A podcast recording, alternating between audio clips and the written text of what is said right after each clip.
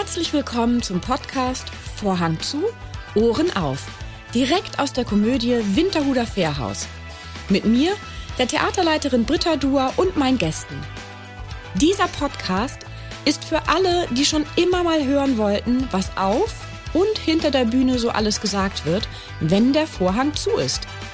Also, Vorhang zu, Ohren auf. Heute treffe ich mich mit Michael Roll, der so viel mehr ist als nur ein Schauspieler. Er erzählt mir, warum man ihm mit grün und blauen Textmarkern eine Freude machen kann, wieso er ein Bodensee-Schifffahrtspatent hat und weshalb er aus Versehen unschuldig in die Psychiatrie eingewiesen werden könnte. Herzlich willkommen, Michael Roll. Lieber Michael, du bist, warte mal, das muss ich ablesen passionierter Golfer, Hobbygitarrist, ehemaliger Skilehrer, Hubschrauberpilot, hast eine Stiftung, bist Synchronsprecher und natürlich auch Schauspieler und hast in den letzten knapp 40 Jahren in unzähligen Filmen und Fernsehproduktionen mitgespielt und standst natürlich auf der Theaterbühne. Habe ich das so ein bisschen richtig zusammengefasst? Ja. Da fehlt bestimmt noch einiges, da kommen wir aber gleich noch drauf zu sprechen. Ähm, ich würde bei dir aber ganz gerne einmal ähm, am Anfang, vorne anfangen. Und zwar nicht ganz bei deiner Geburt, aber dein Vater war ja Kameramann und Regisseur. Mhm. Und du hast auch schon in jungen Jahren äh, mit dem Synchronsprechen angefangen. Und nach dem Abi wolltest du dann aber erstmal Berufspilot werden und nicht Schauspieler. Und dann komme ich zu meiner allerersten Frage. Was hat dich damals an dem Beruf des Berufspiloten fasziniert? Warum wolltest du das unbedingt werden? Ich glaube, das geht noch auf die Zeit zurück, dass mein Vater mit mir als kleiner Pimpf immer, dann gab es den Flughafen in Riem noch und da konnte man sehr nah an die Landebahn ran. Und wir sind jeden Samstag da rausgefahren und dann haben wir uns in die Verlängerung von der Landebahn zwischen die Lampen, da konnte man so nah hin, dass schon die, die, die Landelichter da waren. Und das fanden wir immer ganz spannend, wenn da die Flugzeuge über den Kopf gedonnert sind. In, in Armlänge gefühlt. Und vielleicht ist da das so entstanden. Und ich war immer schon einer völlig, völlig irre, habe ich auch heute noch. Ich will technisches Gerät beherrschen lernen. Also wenn, ob das ein Auto ist, ein Segelboot, ein Motorboot, ein Flugzeug, ein Hubschrauber, eine U-Bahn. Ich habe als Kind immer geguckt, wie die U-Bahn-Fahrer das Ding bedienen, habe ich mir das aus Lego nachgebaut und habe zu Hause U-Bahn fahren gespielt. Also offensichtlich hatte ich da immer schon eine Neigung, dass ich sage, technisches Gerät will beherrscht werden. Und da ist das Ultimative, wer ist natürlich dann das Verkehrsflugzeug. Wobei ich zwischendrin überlegt habe, ob es das Space Shuttle sein müsste. ja, also ganz, ganz früher wollte ich auch mal Jetpilotin werden, ja. ähm, weil ich das auch so, ich fand das, ich fand das einfach nur cool, diese Geschwindigkeit und. Aber ähm, äh, der Traum war. Aber was aus dem Traum geworden ist, kann man ja später erzählen. Wir wollen ja chronologisch bleiben. Ja, also ähm, das ist auch schon äh, am Ende der Chronologie, weil ähm, dann kam ja die Schauspielerei immer wieder dazwischen. Ne? Also du hast dann mal Architektur angefangen mhm. zu studieren und ähm, hier und da vielleicht mal andere Projekte angefangen, aber es kam ja immer wieder dann so dieses das Schauspiel dazwischen. Oder gibt es noch andere Stationen vor dem richtigen Durchbruch Schauspiel? Nee, also ich sage mal, ich habe als Kind angefangen, weil man natürlich als Kind immer latent Geldsorgen hat und man kann ja nicht permanent um jedes Taschengeld betteln. Und bin auch durch meine Eltern, weil meine Mutter war ja, war ja Produktionsleiterin äh, äh, im Synchron, habe ich da immer wieder mal ab und zu ein paar Takes gesprochen. Da hat man dann ein paar Mark verdient und daraufhin hat sich das immer mehr ausgebaut. Und äh, fand ich immer cool, habe mich aber trotzdem bei der Lufthansa beworben. Weil damals war das so die einzige Möglichkeit. Ähm, damals hat es auch noch nicht so viel Geld gekostet wie heute, ne? Also heute zahlen ja, ja die. genau, damals wäre es umsonst gewesen. Also die, die zahlen ja nehmen, heute Wahnsinn. Ja, zahlen 150.000 ja. Euro, glaube ich, oder noch mehr Wahnsinn. auf Kreditsbasis. Mhm. Also das ist schon. Auf alle Fälle habe ich, weil ich ja ein recht fauler Mensch bin, ähm, mit der Schule mir zu viel Zeit gelassen. Dann habe ich Wehrdienst verweigert. Das verschwebte dann auch noch. Und bis ich dann in dem Maximalalter angekommen bin, wo die, wo die damals auf der Fliegerschule welche aufgenommen haben, hatte ich einen Wehrdienst noch nicht abgeleistet. Und dann kam auch noch die erste Ölkrise und dann wurden drei Jahre mal gar keine Piloten ausgebildet. Und damit ist dieser Traum gestorben. Ich bin aber dann, dann habe aber dann bei einem Casting eine große Rolle bekommen beim Fernsehspiel. Und vielleicht begründet sich da auch ein bisschen so die Affinität zum Theater, weil das gab es damals noch sogenannte Matz-Aufzeichnungen. Da wurde ein Fernsehspiel in acht oder neun Tagen im Studio aufgenommen und man hat vier Wochen geprobt vorher. in der Kulisse. Die wurde im Studio aufgebaut. Da wurden Proben angesetzt, war eine Familiengeschichte und Vater, Mutter, äh, äh, Sohn, Tochter. Und mit den Kameraleuten zusammen, mit einem Regisseur, hat man diesen ganzen Film durchgeprobt, vier Wochen lang. Und da habe ich gesagt, im Nachhinein habe ich das Beste, was einem Anfänger, einem völlig Ahnungslosen, der zwar durch seine Synchronerfahrung, ich habe ja mit zwölf angefangen, konnte ich damals schon relativ sauber und gut sprechen. Das ist, hat sich einfach, weil das beim Synchron, wenn du nicht reden kannst, dann oder nudelst oder, oder spuckst, dann ist es schlecht. Ähm, war das natürlich wie bezahlter Schauspielunterricht. Mhm. Und so hat sich das dann entwickelt und der damalige Regieassistent ist da aber nur eingesprungen, weil sein Stammregisseur, der Michael Mackenroth, äh, gerade keinen Job hatte für ihn. Und der wiederum hat dann bei einem gesagt, da ging es um einen Fall für zwei zum Mackenroth, du, ich habe da mit einem jungen Schauspieler gearbeitet, der wäre doch mal was, den kannst du mal ausprobieren. Und so kam das dann so ganz peu à peu ins Laufen. Und schwupps. Und schwupps. Und Architektur habe ich nur gemacht, weil mein Vater immer so äh, entsetzt war. Der kam halt, mein Vater ist äh, äh in den letzten Kriegsjahren auf die Welt gekommen und ist mit 14 von zu Hause weg, hat eine Ausbildung bei der DEFA gemacht, hat also nie einen ordentlichen Schulabschluss machen können. Äh, genau wie meine Mutter, die haben halt mit Mühe und Not äh, im Krieg irgendwie einen Hauptschulabschluss gemacht und der konnte es nicht verstehen. Dann macht der Kerl Abitur und dann wird der Schauspieler. Es war für ihn unverständlich und dann hatte ich auf, dann war auch so eine Zeit lang, war nicht viel zu tun, habe ich mir gedacht, gut, äh, Häuser bauen ist genauso spannend wie technisches Gerät bedienen und dann habe ich mich da eingeschrieben, habe vier Semester Architektur zumindest abgesessen. Weil da ja auch zwischendrin eine Rolle auch wieder ja, kam, weil da kam ja schon wieder genau, die, ich weiß wieder. Noch, ich sitze im Hörsaal und dann gucke ich so, da gab es noch keine Handys, sondern hatte ich in der Post schon ein Drehbuch. Dann habe ich mir gedacht, na, jetzt höre ich mir das mal an mit der Pergola, aber war mit dem Kopf schon wieder ganz woanders. Also ein bisschen arrogant gesprochen, das klingt immer so mhm. hochnäsig, aber soll es nicht so sein ist mir dieser Beruf nachgelaufen. Also scheinbar gab es da im Universum irgendeine Energie, die beschlossen hat, flieg du mal nicht, werd du mal Schauspieler. Das kann man dann ja so oder so einfärben. Flieg du mal lieber nicht, ja. werd mal lieber also Schauspieler also den, oder den Lebenstraum Berufspilot habe ich mir ja dann privat erfüllen mhm. können. Also ich habe ja immer ja. noch einen Berufspilotenschein, den ich zwar nicht nutze, aber ich habe ihn gemacht. Genau, du hast ja ein, da komme ich ja auch nochmal drauf zu sprechen, ein Pilotenschein für einmotorige und zweimotorige Flugzeuge Richtig. und den Hubschrauber-Pilotenschein. Genau, und, und, und, das nennt man Flächenschein. Also Flächenschein. die Flugzeuge sind Flächen, die mhm. haben halt eine starre, mhm. starre Tragfläche. Die gibt es mit einem Motor und mit zwei. Das ist äh, auf der privaten Basis, das ist wirklich Spaßfliegerei. Also, und den, bei den Hubschraubern habe ich einen Berufspilotenschein gemacht.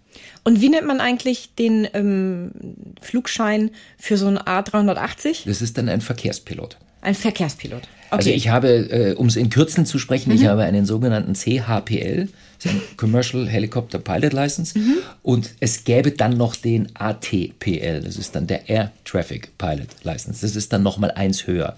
Also wenn du wirklich Linie und in einem, in einem ähm, Personenbeförderung wahrscheinlich. Ne? Personenbeförderung ne? dürfte ich auch Ach, machen, auch. Mhm. klar, aber halt nur in, in, in dem Rahmen von auf dem Muster, was ich, was ich geschult habe. Mhm. Ähm, ist es bei Hubschraubern genauso wie bei Flugzeugen, dass man auf einen gewissen Typ ähm, mhm. festgelegt ist? Also, weil das war für mich damals total neu. Ich hatte ähm, im Bekanntenpreis einen Piloten, der für äh, Lufthansa auch äh, Pilot ist und ähm, für den 380. Mhm. Und ähm, dann bei der Krise und überhaupt, der wurde ja ein bisschen eingestellt, dann muss der sich komplett umschulen lassen. Weil das ist, also es ist ja, ich dachte, wieso, du kannst auch irgendeinen anderen. Ich meine, dann nimmst du neben ein kleineres Flugzeug, kann doch nicht so schwer sein. Nein, das ist das Geheimnis von Airbus, dass alle Cockpits gleich aussehen. Vom mhm. A318 bis zum 380er mhm. ist das Cockpit rein von der, von der Systematik identisch. Ja. Und ich habe auch einen ganz guten Freund, der dasselbe Schicksal hat. Der ist durch die Air Berlin Pleite, hat einen Job gesucht, kam zu Emirates, ja. hat ein A380 Rating gemacht, war kurz davor Kapitän zu werden und dann haben die 120 Flugzeuge am Boden stehen lassen und haben ihn nach Hause geschickt. Dann hat er einen neuen Job gesucht, musste wieder auf eigene Kosten das A320-Rating nachmachen, weil das abgelaufen war. Und in der Zeit hat Emirates wieder angerufen und jetzt ist er gerade, jetzt kurz vorm Abschluss, der fängt jetzt dann macht er seinen ersten Linienflug wieder auf dem A380. Cool. Also die haben ihn wieder zurückgeholt ja, und haben ja. ihm aber wieder die gesamte Ausbildung von vorne gemacht. Ja, und also das finde ich einfach wahnsinnig. Also man, ich, also ich als La außenstehender Laie denkst so, na ja, machst einen Flugschein, also für so eine große Maschine und dann kannst du eben alle fliegen. Aber ähm, und in der, in der, ja so. in der Kleinpflegerei ist es dann wieder, da gibt es Sammeleintragungen, die heißen mhm. dann SEP und MEP. Also SEP ist eine, eine Single Engine mhm. und Pisten heißt äh, Kolbengetrieben. Mhm. Eigentlich Vergaser.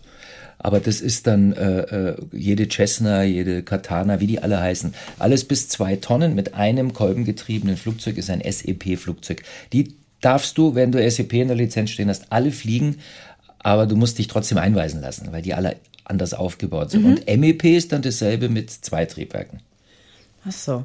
Und ähm, ich meine mich auch zu erinnern, dass man diese Flugzeuglizenz ja immer wieder erneuern muss, oder? Genau. Also bei der Fläche ist es so, bei der Single Engine musst du alle zwei Jahre deinen Checkflug machen und bei der, beim MEP einmal im Jahr.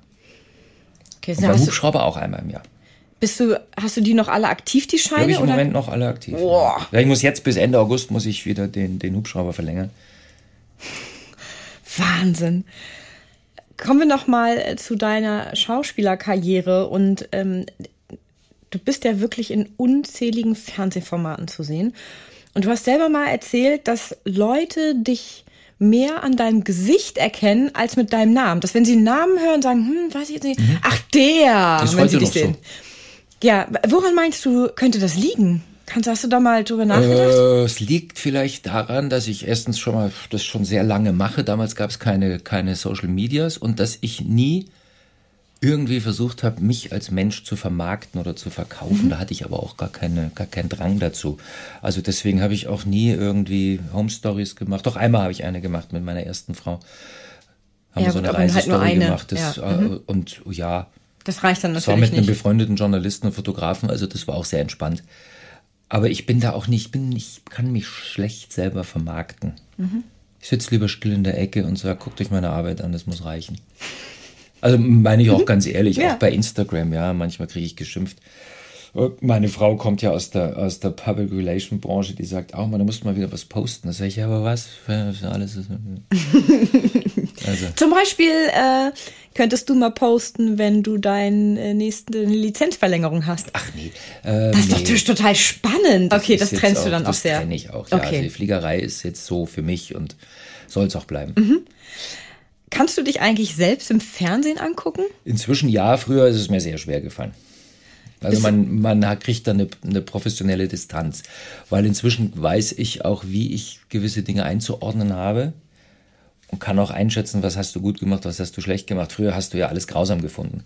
Und auch bei diesem ersten Fernsehspiel, das war der, das war ein ganz alter Haudegen, dieser Regisseur, der hat mir, der hat mir dann mal Muster gezeigt vom ersten Drehtag und nach zwei Tagen hat er gesagt, jetzt zeige ich dir keine Muster mehr. Sag ich, wieso? Weil du darauf reagierst.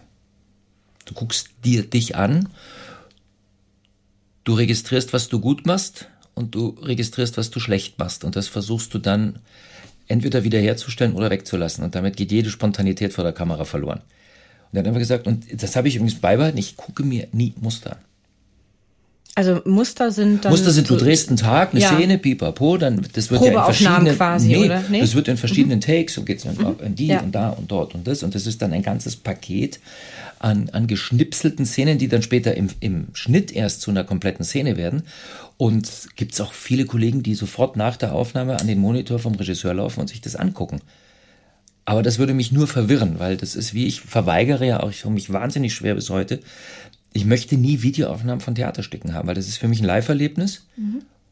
Und dann habe ich das Gefühl, das war so an dem Abend, das war gut, das war nicht so gut, das war genial, das war dröge, das gibt's ja unterschiedlich, aber deswegen, so jetzt so bei Wiederaufnahmeproben, ich habe lange mit mir gerungen, bis ich mir das Video angeguckt habe von den Hartmanns. Mhm. Weil man dann plötzlich so ganz objektiv um die Ohren geknallt kriegt, wie es wirklich war. Zumindest an dem Tag, bei an der Aufnahme. An dem Tag, wo die Aufnahme ja. war. Und das oft kollidiert mit der, mit der Empfindung und mit der Wahrnehmung, wie man es auf der Bühne hatte. Mhm. Ende September bist du ja wieder bei uns hier in Hamburg und zwar ja. mit dem Stück Wer nimmt den Hund genau. mit Marion Krach mhm. zusammen. Wie kamst du zu diesem Stück? Wie kam das zu dir? Hat dich jemand angerufen? Das ist so, äh, ich habe das, hab das vorhin schon mal gesagt in einem Interview. Ich weiß es natürlich nie so ganz genau. Aber ich glaube, die Marion hat da so ein bisschen mitgemischt und es ging über einen Landgraf, mhm. der quasi für diese Tournee die, die männliche Hauptrolle gesucht hat und dann hat meine Agentin es dem Landgraf vorgeschlagen oder die Marion oder beide, weil wir sind ja in derselben Agentur. Landgraf fand das eine gute Idee und hat es dann Wölfer vorgeschlagen und Wölfer hat gesagt, ja klar, du, wir kennen uns ja von den Hartmanns. Juhu, juhu, machen wir. Was hat dich an dem Stück gereizt?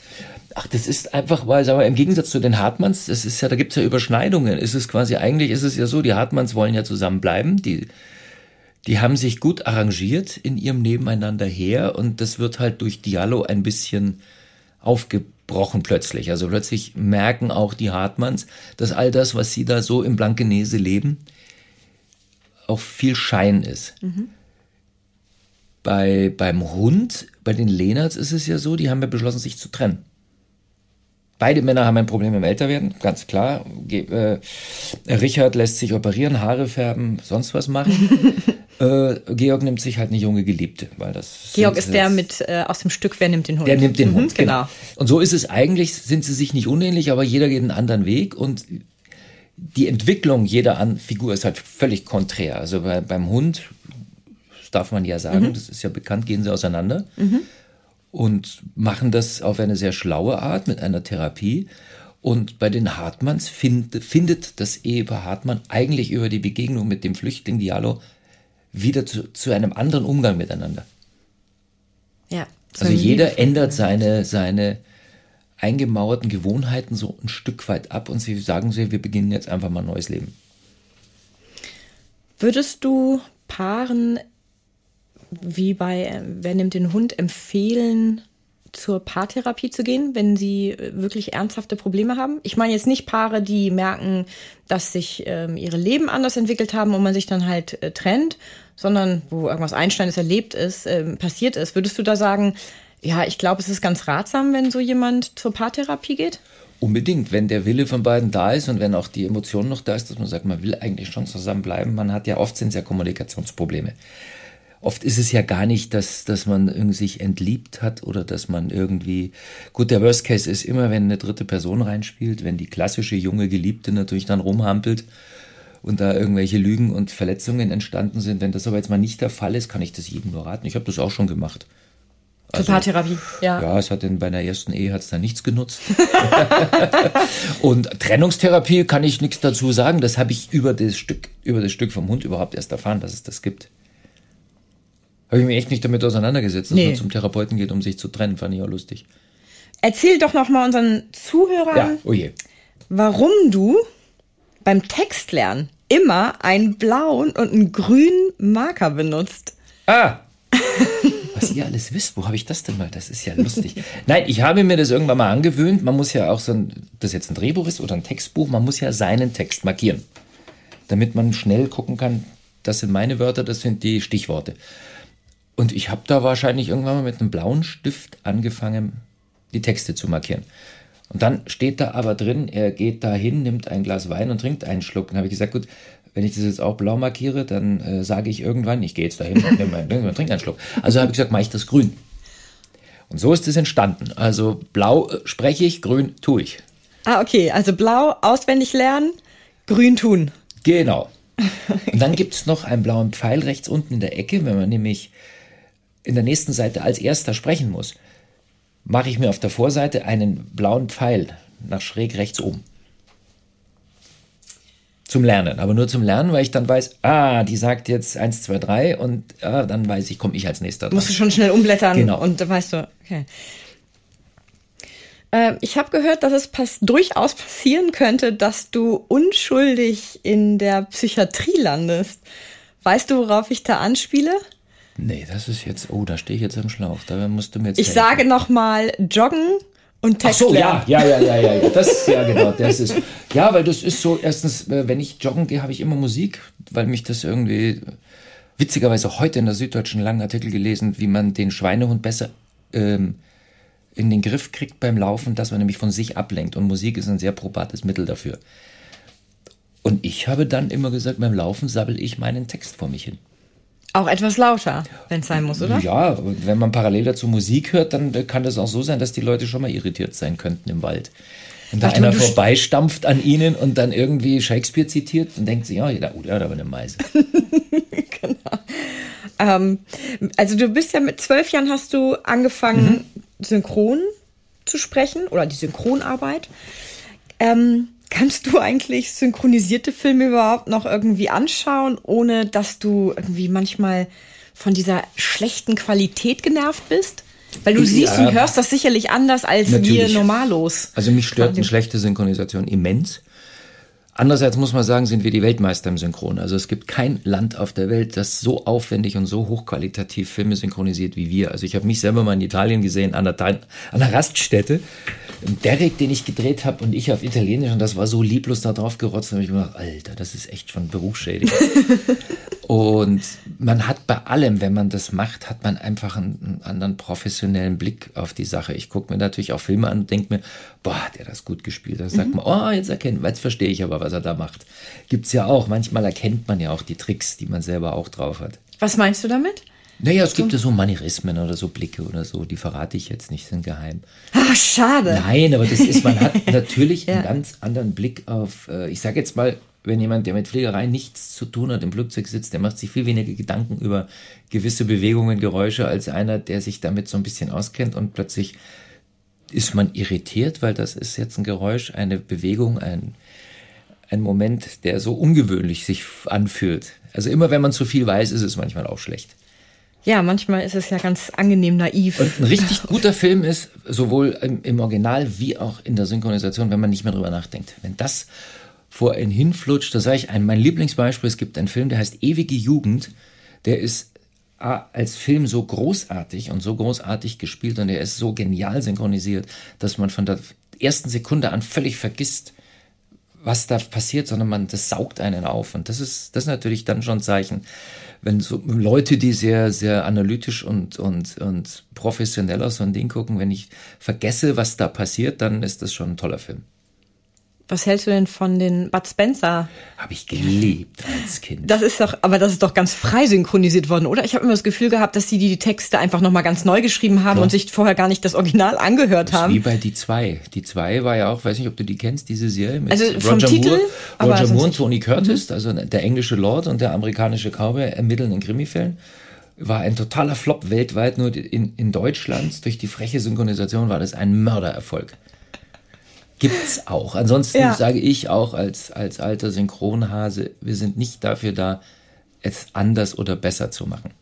Den Film? Ja. ja. Sondern ihn möglichst so einzudeutschen, wie es sich der Originalregisseur wohl gedacht hat und auch die Schauspieler. Aber ich stelle mir das sehr komplex vor, ähm, diese ganzen Gefühle, die der Schauspieler mhm. ja in der Bewegung sagt und macht, die umzusetzen, weil du ja da sicherlich nicht äh, groß rumhampeln kannst, ja, oder? Nicht. Gar nicht. Gar nicht. Du darfst dich überhaupt nicht bewegen, weil das ist ja genauso mikro hochempfindlich. Und wenn ich da permanent so mache, dann ist das ja hier, ist ja alles drauf, ne? Wenn ich jetzt meine, ich muss hier irgendwo auf den Tisch klopfen, dann habt ihr permanent Krach auf dem Mikro. Also man muss beim Synchron wirklich versuchen, nur mit der Sprache und dem Munde das wiederzugeben, was da auf der Leinwand vor dir rumflattert. Absolute Hochachtung. Ich habe auch gesehen, ähm, ich gucke Filme eigentlich grundsätzlich im Original, zumindest wenn mhm. ich die Sprache spreche, fließend, ähm, weil die Lippen sonst auch nicht passen. Aber ich habe gesehen, dass du von Game of Thrones ja. den Ian Glenn, mhm. also das ist der, ich muss mal hier. Mormont. Genau, das ist der, der von, Mormont, das genau. ist der von Khaleesi, die rechte Hand, der Beschützer quasi von der. Das wäre eine Traumrolle zum Drehen. Der hat fast keinen Text und ist immer dabei. Ja. Das ist super, oder?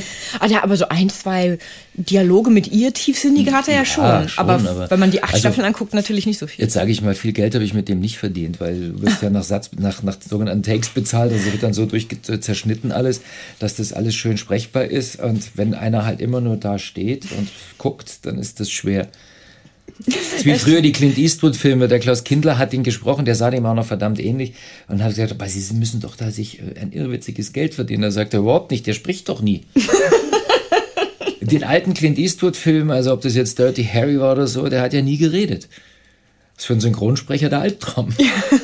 genau. Lieber jemanden aussuchen und die Stimme werden, der so ein genau. Dauermonologe hält oder so. Ne? es ist aber ein anstrengendes Gewerke, dass wenn du den ganzen Tag bei schönstem Wetter im Dunkeln stehst und dann.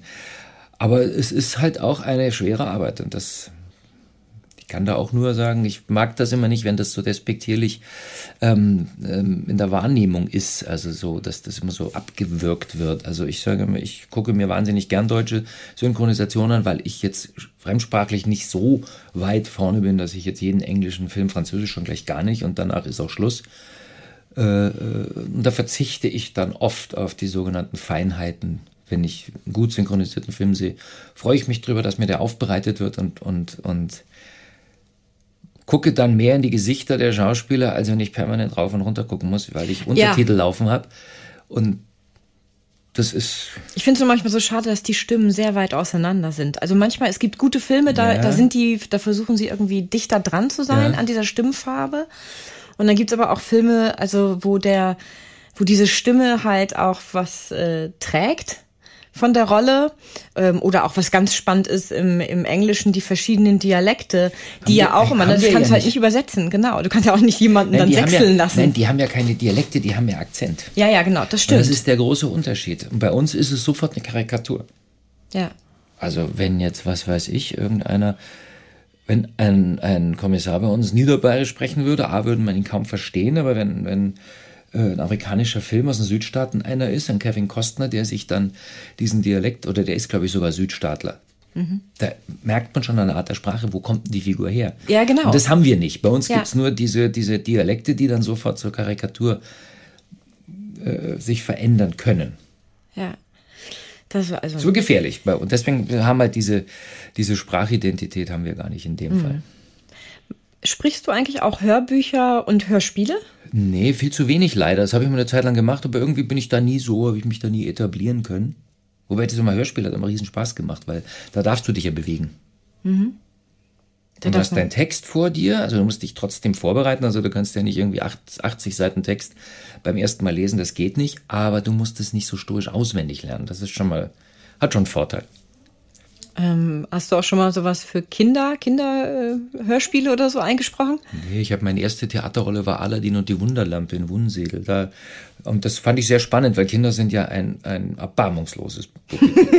ja. Also da gibt es keine Höflichkeit, wenn das schlecht ist, dann ist es schlecht und dann, dann lassen die dich das auch spüren, dann gehen die nämlich. Ja. Heute würden sie wahrscheinlich laut. ihre Handys rausholen und dann anfangen irgendwie zu daddeln. Ja, und man kriegt auch äh, ein super Feedback, wenn man böse war, den Bösen gespielt hat und sie buhen einen am Ende aus, dann hast du alles richtig gemacht. Ganz genau, so ist es. Weil wenn die, wenn die oh, buh, und richtig aufdrehen, dann weißt du, hast du einen richtig guten ja, Job also gemacht. Ich habe hab mein Wunsiedel war das, ich habe Andorra gespielt, den André. Und da war meine Tochter dabei, die älteste, die war damals, oh, jetzt muss ich echt überlegen, vier, fünf, sechs, ich weiß es nicht mehr. Ganz klein und die darfte bei einer Probe zugucken. Und dann wird der André irgendwie beschimpft, steh auf, du Drecksjut. Und da steht meine Tochter auf im Zuschauerraum. Hey, das ist kein Drecksjut, das ist allerhöchstens mein Papa. Da war sie echt sauer, dass der so mit mir redet. Auch richtig empört. Wie süß. Ähm, du bist sozial auch sehr engagiert. Du hast ja eine Stiftung, mhm. die eingegliedert ist in die, ist Tabaluga auch eine Stiftung? Oder? Tabaluga Kinderstiftung ist quasi mhm. ein, eine, eine, eine Einrichtung, um traumatisierte Kinder zu therapieren. Traumatisiertes Kind klingt immer so lapidar. Wir reden über äh, äh, das Höchstmaß an körperlicher Gewalt und sexuellem Missbrauch, was Kindern angetan wird, meistens in der Familie. Und das ist schon ein Teil äh, Zerstörung der Seele. Also es gibt immer das Bild, dass man sagt, die Kinderseele wird wie ein Spiegel in tausend Stücke zerschlagen. Und aus diesem, aus diesen Splittern muss man wie ein, ein Puzzle, wie ein Mosaik wieder versuchen, Teile dieser Kinderseele zusammenzubasteln. Und das kann manchmal Jahrzehnte dauern. Und da bin ich damals über, über äh, weil ich bin ja auch Golfer und äh, da wurde mal so ein, so ein äh, wunderbarer Club gegründet, Eagles Charity Golf Club, eine Vereinigung von Prominenten, die die Golf spielen und gesagt haben, du, wir spielen sowieso immer alle zusammen auf Turnieren, lass uns das doch mal in Geld umwandeln. Und dann hat sich das über fast 30 Jahre jetzt äh, mit fast 50 Millionen Euro Spende in der Zeit zu einem richtigen Wirtschaftsunternehmen äh, ähm, entwickelt. Und mit denen zusammen habe ich vor 28 Jahren mein erstes Golfturnier gemacht und bin dann äh, über einen Artikel im, im damals hieß Vodafone noch Mannesmann, dass in Tutzing eine Behindertenwerkstatt und Reittherapie aufgebaut werden soll. Meine erste Frau war Reitlehrerin. Und da haben wir gesagt, ja, das wäre doch eigentlich der Zweck, wenn wir es hier eh in Starnberg machen wollen. Und so bin ich da hingekommen. Dann hieß es, dann wurde irgendwann später aus dieser Einrichtung, die hieß damals noch Kinder- und Jugendhilfe Tutzing e.V., ganz kompliziert, wurde dann die Tabaluga Kinderstiftung. Und unter dem Dach der Tabaluga Kinderstiftung ist die Michael Roll Stiftung als Treuhandstiftung eingegliedert. Also ich bin keine rechtsfähige eigene Stiftung, sondern muss mir immer vom Dr. Herlin, das ist der Vorstandsvorsitzende der Tabaluga Kinderstiftung, quasi alles genehmigen lassen. Aber er hat mir inzwischen schon Generalprokura unterschrieben, weil er gesagt hat, du kannst ja nicht wegen jeder Unterschrift zu mir laufen müssen. Dann bin ich mal eine Woche im Urlaub und dann geht's nicht weiter, sag ich. Das ist das Problem. Ich gebe dir jetzt Prokura und dann habe ich so einen Zettel und da kann ich, es geht um so viele Bürokratiesachen. Allein eine Tombola steuerlich genehmigen zu lassen, bedarf quasi der Unterschrift des Trägers. Der Träger bin aber nicht ich, sondern ist Tavaluga. Mhm. Aber weil ich Prokura habe, darf ich es im Auftrag unterschreiben. Solche Geschichten. Und dann sammelst du mit Veranstaltungen, genau, also wie Golfturnieren, die du genau, ausrichtest. Ein Hauptgolfturnier gibt es, das ist der mhm. Tabaluga Golf Cup, ist am 10. September, also kurz bevor wir hier wieder mit dem Hund anfangen. Ach, ach auch, den, gibt es jetzt äh, nach Corona jetzt das erste Mal wieder das oder auch während Corona? Das zweite Mal, also ich mhm. sag mal so, wir haben das wirklich durchgezogen. Ich habe 94 oder 95 das erste gemacht und viele Freunde von mir, die im Gleichschritt unterwegs waren, haben echt ein oder zwei Jahre Pause gemacht und wir haben im im Corona-Hochjahr haben wir das Turnier dann so umgestaltet, dass wir gesagt haben, wir machen keine Abendveranstaltung. Also wir haben das immer in der Reithalle gemacht. Weil es gibt von der Tabaluga Kinderstiftung gleich neben dem Golfclub zwei Kilometer weg gibt es eine riesige Reithalle. Und da haben wir das immer gemacht. Da saßen dann 400 Leute und dann haben wir gesagt, das kriegen wir nicht gebacken, das machen wir nicht. Also haben wir das Turnier kleiner gemacht und haben gesagt, direkt nach der Golfrunde treffen sich alle auf der Terrasse vom Golfclub. Da gibt es kaltes Buffet und Dings und um acht schicken wir sie alle heim. Mhm. Und das hat funktioniert. Toi, toi, toi. Und letztes Jahr haben wir es halt mit einem hohen Aufwand an, an Rückverfolgung und Tests gemacht. Also jeder musste sich eine App runterladen. Und da war dann quasi, waren seine ganzen Kontaktdaten, sein Impfstatus, alles drin. Und die, die nicht geimpft waren, für die hatten wir, unsere Nachbarin ist Ärztin, die hat gesagt, du klar, mache ich ehrenamtlich, stelle ich mich hin. Und die hat ein kleines Zelt gehabt und von den, am Ende waren es 108 Teilnehmer, glaube ich, haben wir zwölf Schnelltests machen müssen. Ah, das Mehr nicht. Mhm. Der Rest war damals schon geimpft, letztes Jahr. Ja. Und dieses Jahr, wir wissen es noch nicht. Im Moment gibt es keine Beschränkungen. Mhm. Aber wir haben jetzt trotzdem diese Immuni-App, heißt die, haben wir jetzt schon mal auf Standby weiter verlängert mit dem. Also die sponsern uns das auch. Und äh, schreiben gerade die Leute an, dass sie sagen, sie sollen sich doch bitte weiterhin auf ihren Handys lassen. Für den Fall, dass der Freistaat Bayern wieder sagt, so, jetzt anders. Wir drehen den Hahn wieder zu und Markus Söder ist ja bekannt dafür, dass er gerne mal schnell von einem Extrem ins andere hüpft. Ähm, wenn unsere Zuhörer das unterstützen möchten, ja. können die das dann tun, indem sie einfach äh, Michael Roll Stiftung googeln genau. und Michael-Roll-Stiftung.de, da gibt es eine Homepage mhm. und da gibt es auch ein Spendenkonto. Ja. Das ist ganz einfach zu merken, das endet auf dreimal die eins, dreimal die sieben. Das erkennt man relativ schnell. Ja. Ähm, und dann äh, wird das halt für diese Projekte ähm, es ist zur Therapie, eigentlich so dadurch Therapie genutzt. Quasi ne? durch, genau, durch die Geschichte, mhm. durch die Geschichte mit der Antje, also meine erste Frau, mhm. äh, ist es halt so, dass wir gesagt haben, wir wollen die Reittherapie am Leben halten, weil die wird vom Staat einfach nicht bezahlt. Inzwischen ist es aber so, dadurch, dass wir das seit 20 Jahren machen und immer wieder nach außen gehen und immer wieder sagen, es ist ein Skandal, welche Therapien nicht bezahlt werden in Deutschland, hat sich jetzt wohl, glaube ich, das Gesundheitswesen so weit entwickelt, dass 20 Prozent der Reittherapie von der öffentlichen Hand getragen werden. Aber es ist immer noch immens teuer. So ein Pferd kostet Minimum 500 Euro im Monat. Nur, dass es da ist. Dann hast du auch noch keine Reittherapeuten, keine Pädagogen. Du, du musst die pflegen, du hast einen Tierarzt, du hast einen Schmied. Das ist alles äh, äh mit hohen, hohen Kosten verbunden. Aber es ist so immens wichtig für Kinder, die komplett das Urvertrauen zu anderen Lebewesen verloren haben. Und Pferde sind nicht hinterlistig.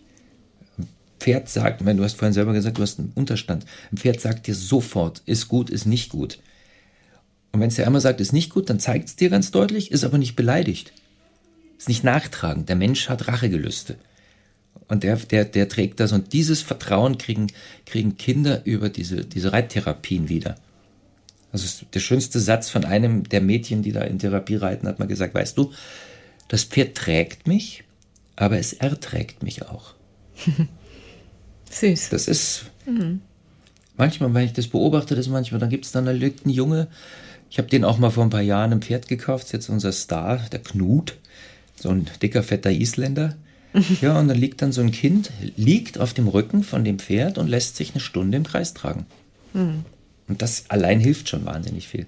Ja, das. Ähm also genau, das habe ich auch noch vergessen. Der Ursprung war mit der Reittherapie. Dass meine, meine Frau war ja damals Turnierreiterin. Die ist, also bis M ist die gesprungen. Und nach dem dritten Kind ging es nicht mehr. Sie hat einfach gesagt, sie traut sich da nicht mehr, wenn die sieht diese Sprünge und sie hat einfach Angst. Sie traut sich nicht mehr als dreifache Mutter. Und dann haben wir gesagt, was machen wir jetzt? Was machen wir? Das Pferd ist eigentlich zu gut um es äh, irgendwie in die Wurst zu tun oder ins Gnadenbrot zu stellen. Und so haben wir, kamen wir dann auf Tavaluga noch, weil die gesagt haben, vielleicht brauchen die Pferde und haben denen das Pferd gespendet. Den Gary, der war dann da 10, 12 Jahre noch als Therapiepferd. Wie schön für ihn. Ja, auch. Gary lebt leider nicht mehr, aber der wäre heute auch schon 30, glaube ich. Also. Aber so sind diese ganzen, so sind diese ganzen Verflechtungen entstanden. Kommen wir noch mal auf deine Scheinesammlung zu sprechen. Du könntest da ja auch ähm, mit Jonathan Beck jetzt hier mal dich betteln. Der sammelt ja auch Scheine. Also du hast, mal gucken, ob ich sie alle aufzählen kann. Motorbootschein, Segelschein, Tauchschein, Flugschein, also einmotorig und zweimotorig, Hubschrauber-Flugschein und Bodensee-Schifffahrt-Patent. Mhm. Ist das richtig? Mhm. Was ist ein Bodensee-Schifffahrt-Patent?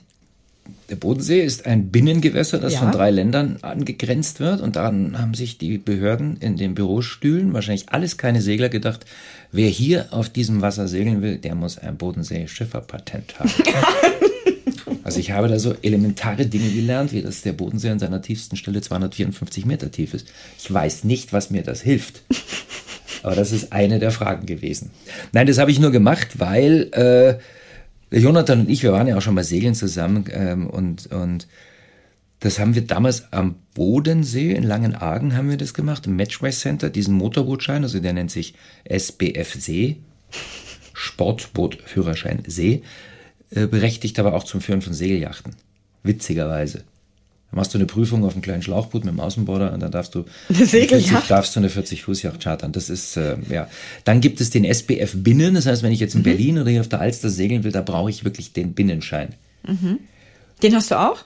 Den habe ich dann auch Den mal gemacht. Ja, da, da, lernst du dann auch mal so grundsätzliche Segelmanöver. Was ich ja mit dem, der andere lernst du einfach nur Regeln, Verkehrsregeln, also quasi mhm. Wasserverkehrsregeln und wie man mit dem Schlauchboot anlegt und ablegt und wie man Mann über Bord fährt mit dem Schlauchboot.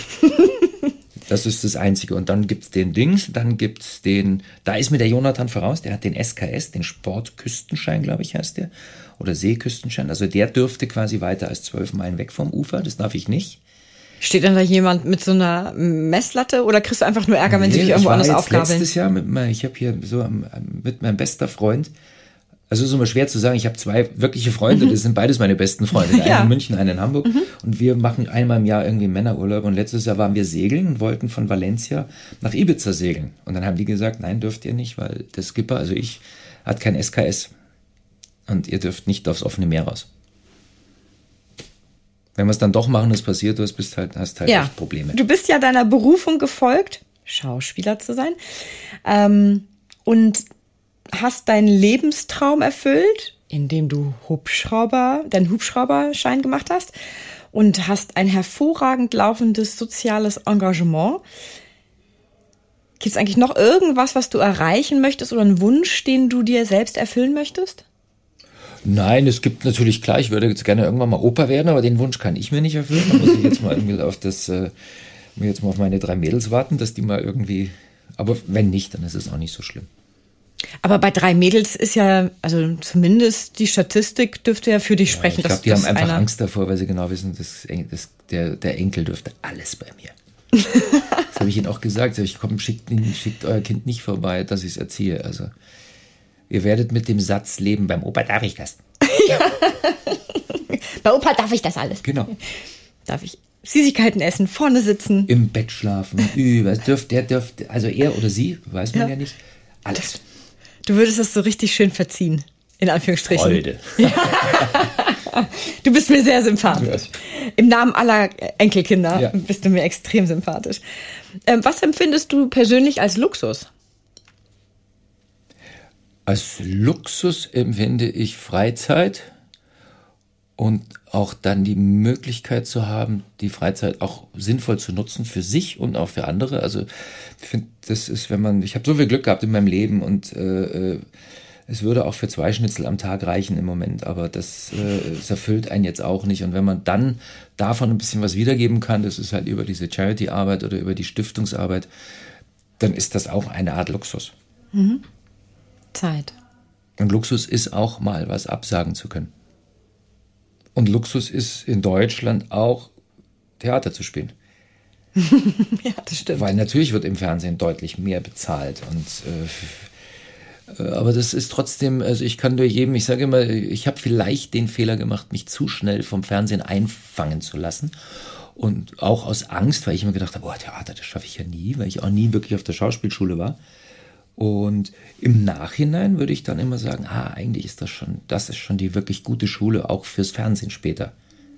Mhm. Oder parallel. Also ich möchte, man wird immer oft gefragt, was ist denn, was ist denn schöner? Es ist anders. Im Endeffekt ist alles gleich. Es geht nämlich darum, einem Publikum, ob das direkt vor dir sitzt oder ob das ähm, äh, im, im, Wohnzimmer vor der Glotze sitzt, eine Figur zu erzählen, eine Geschichte. Du hast nur andere Mittel. Im Fernsehen hast du halt Mittel, die ich natürlich mit der Muttermilch aufgesaugt habe durch meinen Vater, weil ich halt als Kind schon immer dabei war und ich habe ein ganz, ganz hohes optisches Grundverständnis, glaube ich. Sehr filmisches Grundverständnis. Und äh, auf der Bühne nutzt mir das nur nichts. Mhm. Wobei ich schon auch weiß, wo das Licht ist. Äh, das rieche ich, das rieche ich dann, das rieche ich dann schon wie, wie, wie eine Motte. Hast du eigentlich auch Spitznamen? Also ich meine, wir haben hier äh, im Unternehmen ja auch einige Michaels und äh, die haben ja alle Spitznamen. Besitzt du auch einen? Ja, mein Urspitzname ist Bolli. Bolli? So haben meine Eltern mich mal genannt, weil ich ein sehr fröhliches Kind war. Ich habe immer irgendwie nur Späßle gemacht. Und meine Mutter ist eine alte Berlinerin, die hat damals gesagt, Mensch, der amüsiert sich wie Bolle auf dem Milchwagen. Und so ist irgendwie das übernommen worden und es gibt vielleicht noch so eine Handvoll Leute, die mich Bolli nennen. Da achte ich auch drauf, dass das auch nur bei denen bleibt. Also bei der Handvoll. Ja, weil ja. das ist so aus uralten Zeiten. Also zum Beispiel mein bester Freund in München, der nennt mich nur Bolli. Wenn der zu mir Michael sagen würde, dann hätte ich ein Problem. Dann würde ich sagen, oh, jetzt ist was passiert. Ne? Oder auch meine Schwester nennt mich Bolli. Klar, weil die äh, kennt es nicht anders. Weil mein Vater, der hat nie Michael zu mir gesagt. Nie. Hast du noch mehr Geschwister oder ähm, nee. nur, die, nur die eine Schwester? Älter oder jünger? Ja, deutlich jünger. Die ist 30 Jahre jünger als ich. Aus der zweiten Ehe meines Vaters. Ah, okay. Ich wollte gerade sagen, wie ist das denn passiert? Okay. Ja, meine Eltern haben sich getrennt, da war ich 14 und dann ist mein Vater ausgezogen und, und irgendwann hat er dann die Rita kennengelernt und dann da waren die, ich glaube, die war 23 Jahre verheiratet oder so. Und da ist die Laura entstanden. Seine zweite große Liebe. Ich glaube ja. Er hat irgendwann mich mal angerufen und hat gesagt, Wolli, ich muss dir jetzt was sagen. Sag ich, was denn? Ich bin jetzt mit der Rita länger zusammen als mit deiner Mutter. Sag ich, wow, cool. Nein, das hat ihn beschäftigt. Das ist ja. Weil das nimmt man oft gar nicht so wahr, wie die Zeit dann so äh, ins Rauschen kommt. Und da ja übrigens auch der, das Maskottchen meiner Stiftung ist der Bollibär. Ach, siehst so du, und jetzt wissen auch die Zuhörer, die da drauf schauen, was hinter dem Namen Bollibär, also Bolli sich ja eigentlich dann verbirgt. Da verbirgt sich, ist ein eingetragenes Markenzeichen, mhm. weil man immer das Glück hat, ähm, weil man immer das Glück hat, wenn man dann Charity macht, auch viele Leute etwas äh, ehrenamtlich tun für einen. Und ich habe hier in Hamburg äh, einen Medienanwalt äh, über einen anderen Kontakt kennengelernt, der mir gesagt hat, oh, ich mache Ihnen diese ganze Medien Markenanmeldung mache ich Ihnen für lau. Sie müssen nur die Gerichtskosten tragen. Also das kann ich Ihnen jetzt nicht abnehmen. Aber da ist der Name Bolli, Bolli Bär und ich habe ein Logo gezeichnet von dem Bolli. Mhm, habe ich gesehen. Und das hast du selber gezeichnet? Das habe ich selber gezeichnet, irgendwann mal, aber vor 100 Jahren schon. Und das habe ich alles mal schützen lassen, markenrechtlich. Und dann gab es eben, der Bolibär ist dann so über eine Kooperation mit Steif, weil wir dann so einen sogenannten Walking Act brauchten. Also das ist so ein zwei Meter großer Puschelbär, wo ein Kind drin laufen kann. Und dann haben die mir einen Bollibären gemacht. Von Steif? Mhm. Boah. Der ist riesig. Also da geht ein, ein Jugendlicher gut rein, so 10-, 12-Jähriger.